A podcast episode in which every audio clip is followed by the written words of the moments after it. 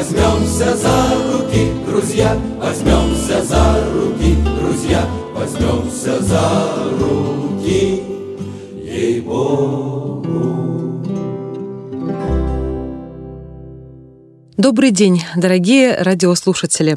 Вновь у вас в гостях передача о бардовской песне, о бардовском движении «Возьмемся за руки, друзья». Начиная этот цикл передач, мы говорили вам, что гостями эфира будут не только местные авторы-исполнители, но и наши друзья из других городов страны. Рада сегодня представить вам творческий и семейный союз из Москвы Галину Шапкину и Андрея Широглазова. Добрый день, Андрей. Здравствуйте. Добрый день, Галина. Добрый день. Хочу сказать нашим радиослушателям, что с этим дуэтом мы познакомились на недавно прошедших концертах в Иркутске и Ангарске памяти Владимира Высоцкого. И хочу отметить, что в вашем исполнении прозвучали песни не только Владимира Семеновича, но и на его стихи ваши написанные вами песни и авторские ваши песни.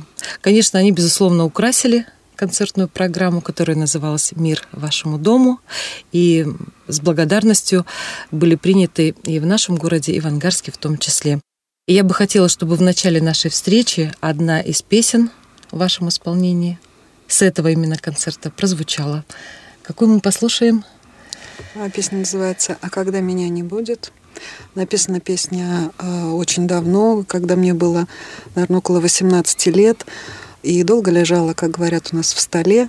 Да, ну вот э, буквально несколько лет назад мы с Андреем, перебирая старые тетради, нашли эту песню, ее восстановили. И очень рады, потому что она звучит и нравится людям, ну и нам, конечно. Ну, песня, а... безусловно, зрелого человека. А когда меня не будет?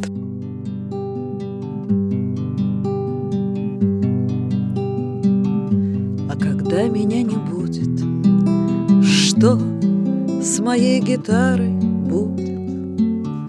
Вдруг ее чужие люди запихнут на антресоль И завалят, чем придется, благо хлам всегда найдется, И струна на ней порвется, и моя утихнет боль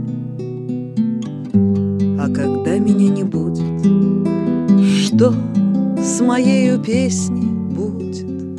Вдруг ее чужие люди перехватят, как пароль, исполнят, как придется, но мелодия прервется и уйдет, и не вернется, и моя утихнет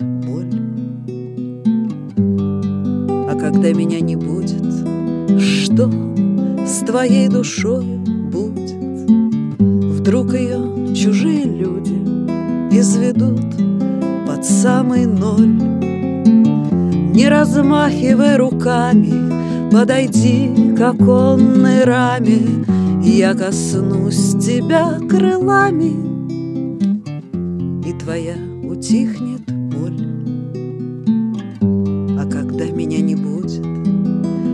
что с моей любовью будет? Вдруг ее чужие люди обкусают, словно моль. Я вернусь из-под небесья самой светлой, чистой песней, И любовь моя воскреснет, и моя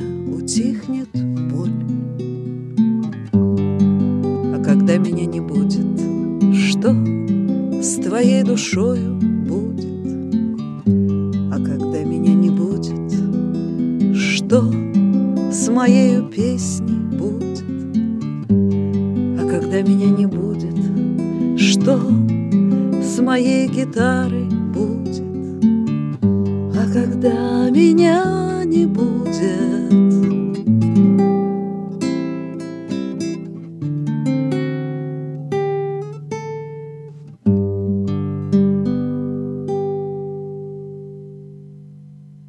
Сейчас послушали с вами песню «Размышление» от лица поэта, человека с особым мироощущением.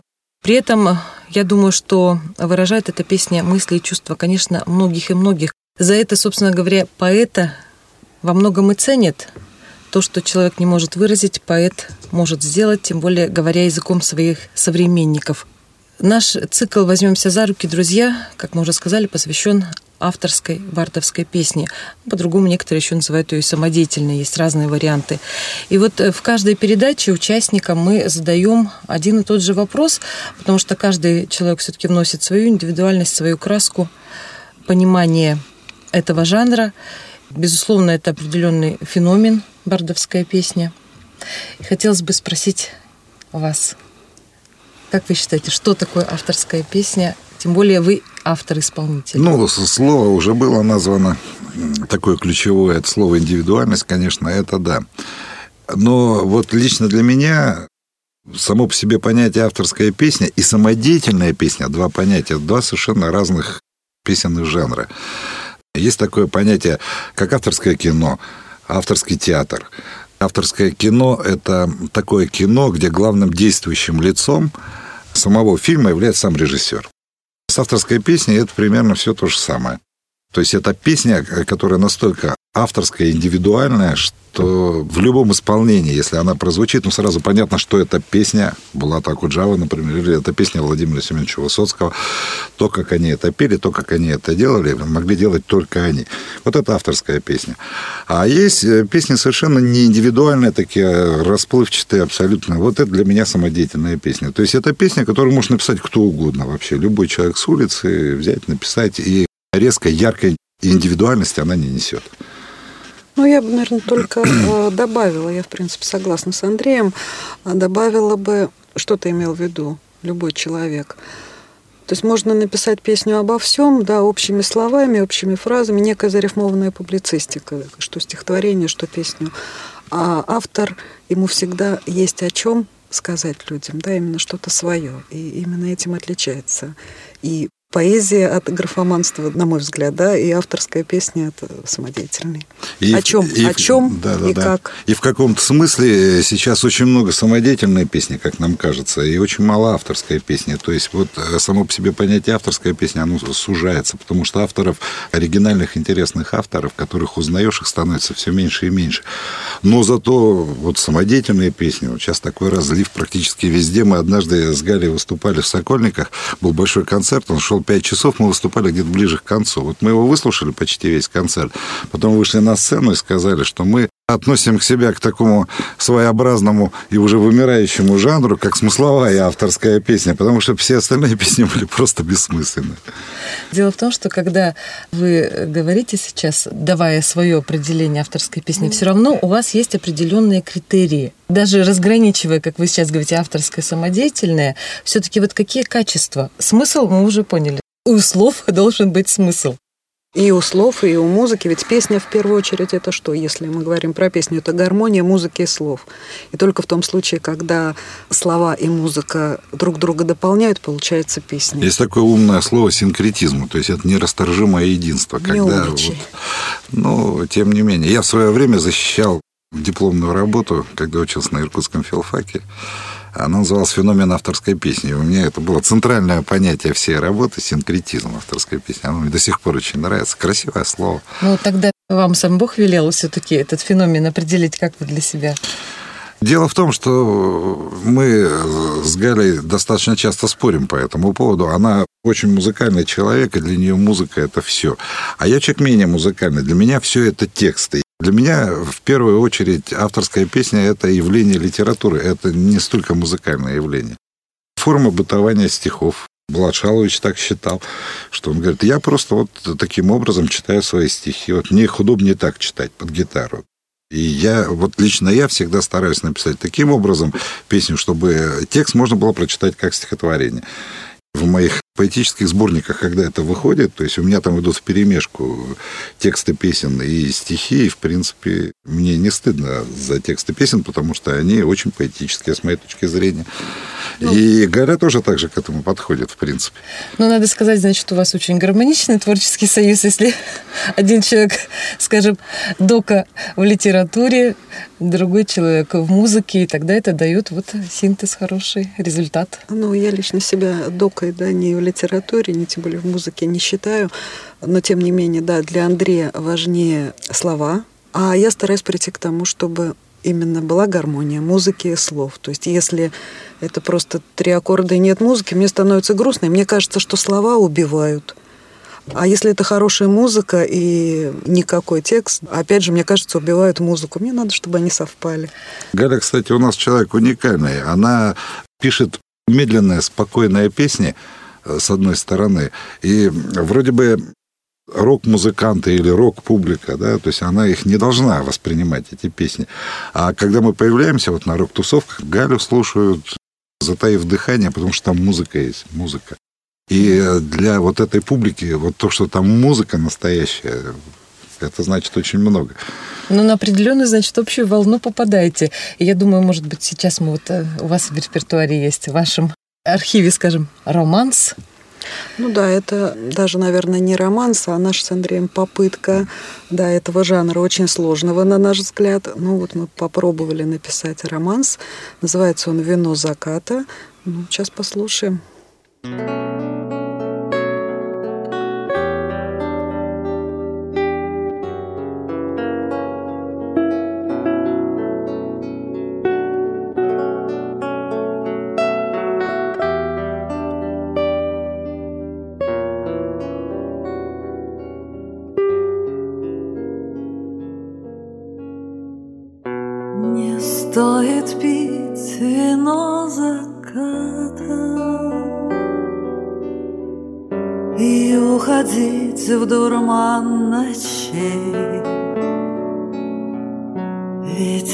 опять бездумно чья-то А ты задумчиво ничей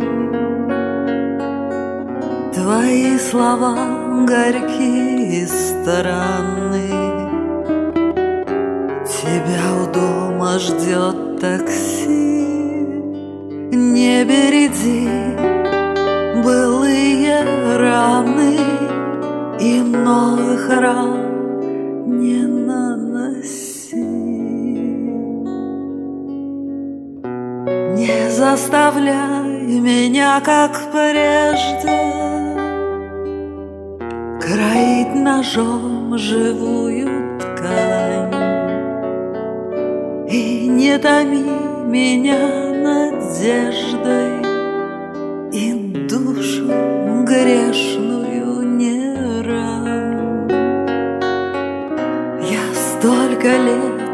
считала сутью. Лучистый омут серых я не хочу, чтобы наши судьбы пересеклись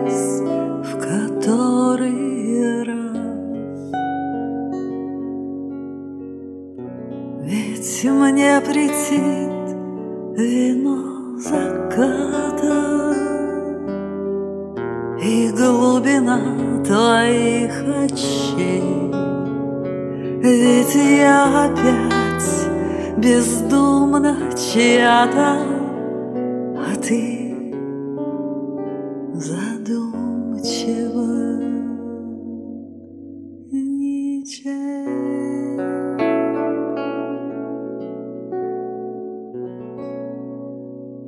Уважаемые слушатели, в эфире передача «Возьмемся за руки, друзья».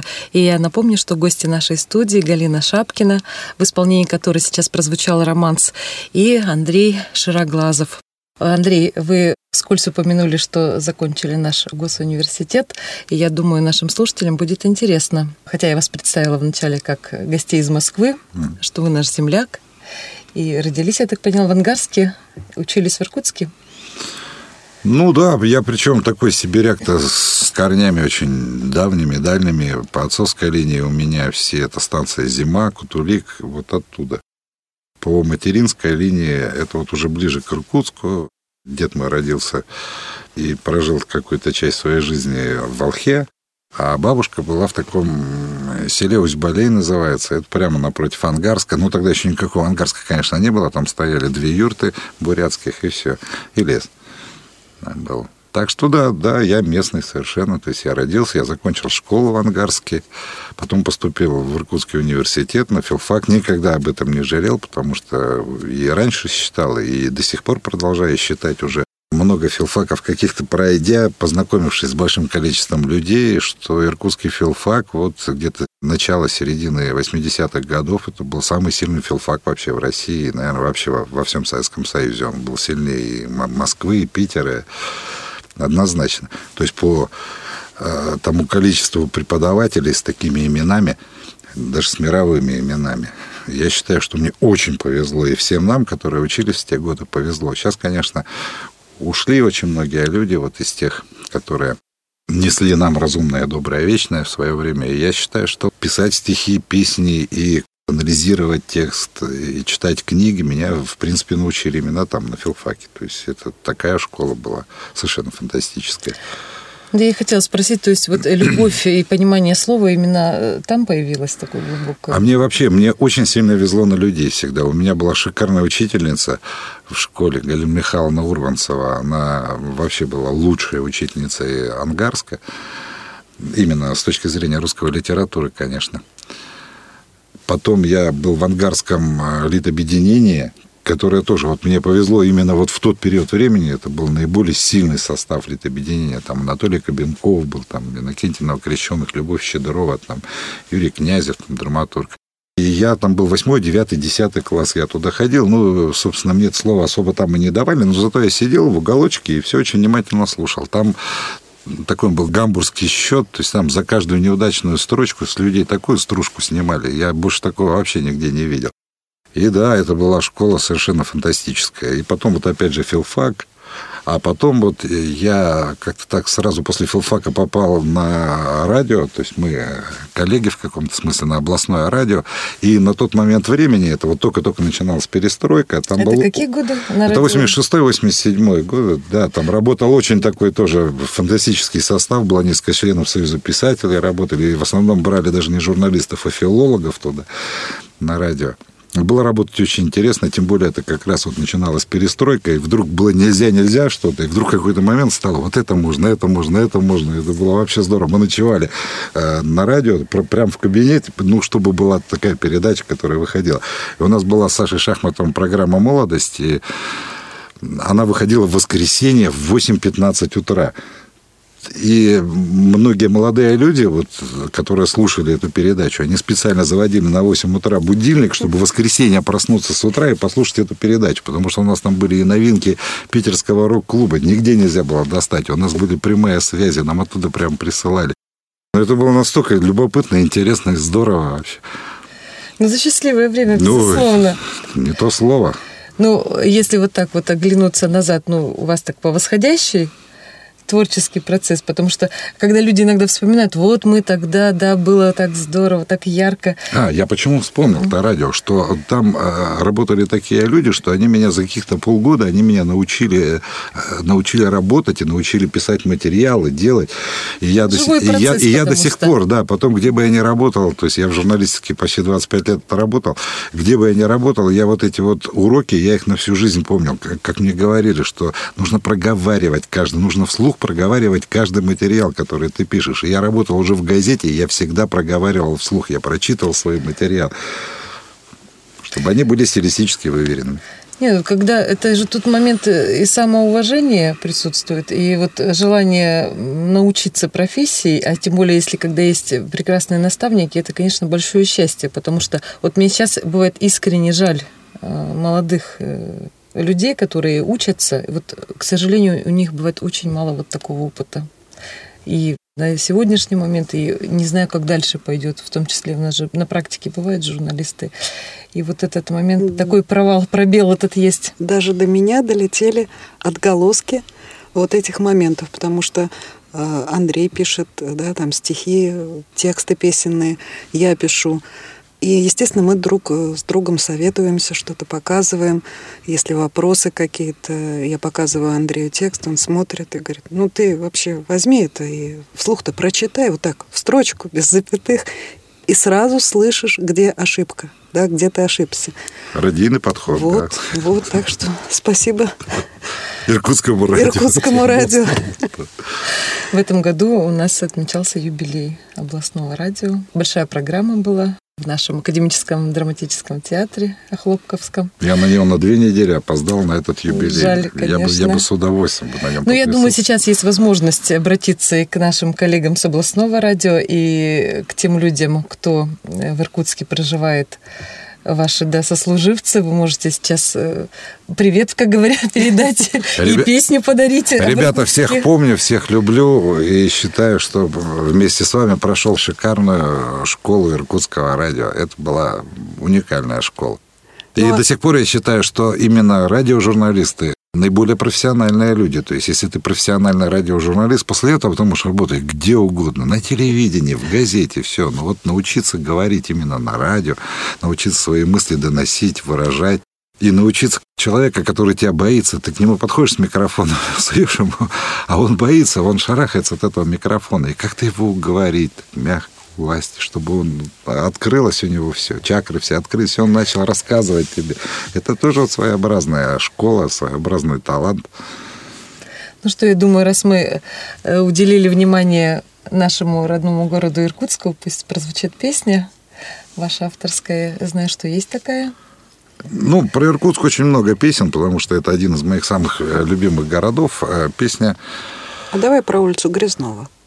А, ну вот, улица Грязнова. Кстати, одна из самых моих любимых улиц. И вот совсем недавно мы там проходили, и вдруг оказалось, что ее полностью заасфальтировали. Я, я был так обескуражен, я так любил эту вот грязную улочку, которая идет вверх к парку, и мне ее так стало жалко.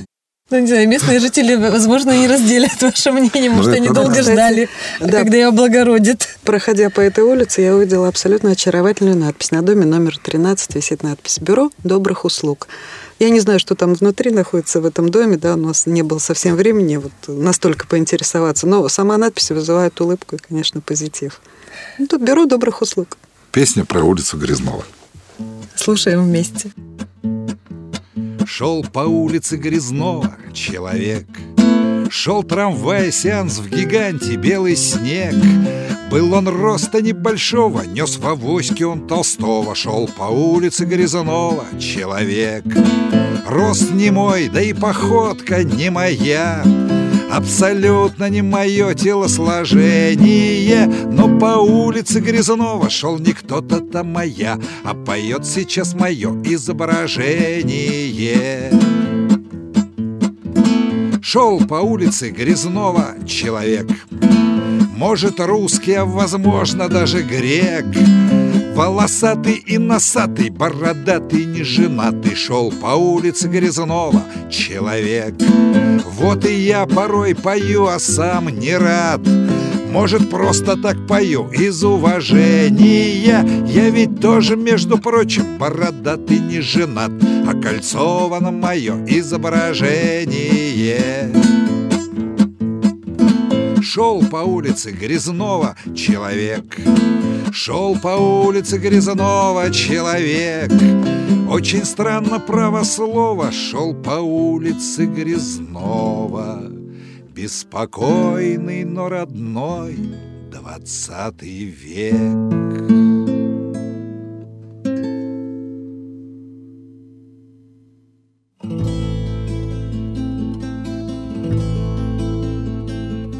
Возьмемся за руки, друзья, возьмемся за руки, друзья, возьмемся за руки, ей-богу.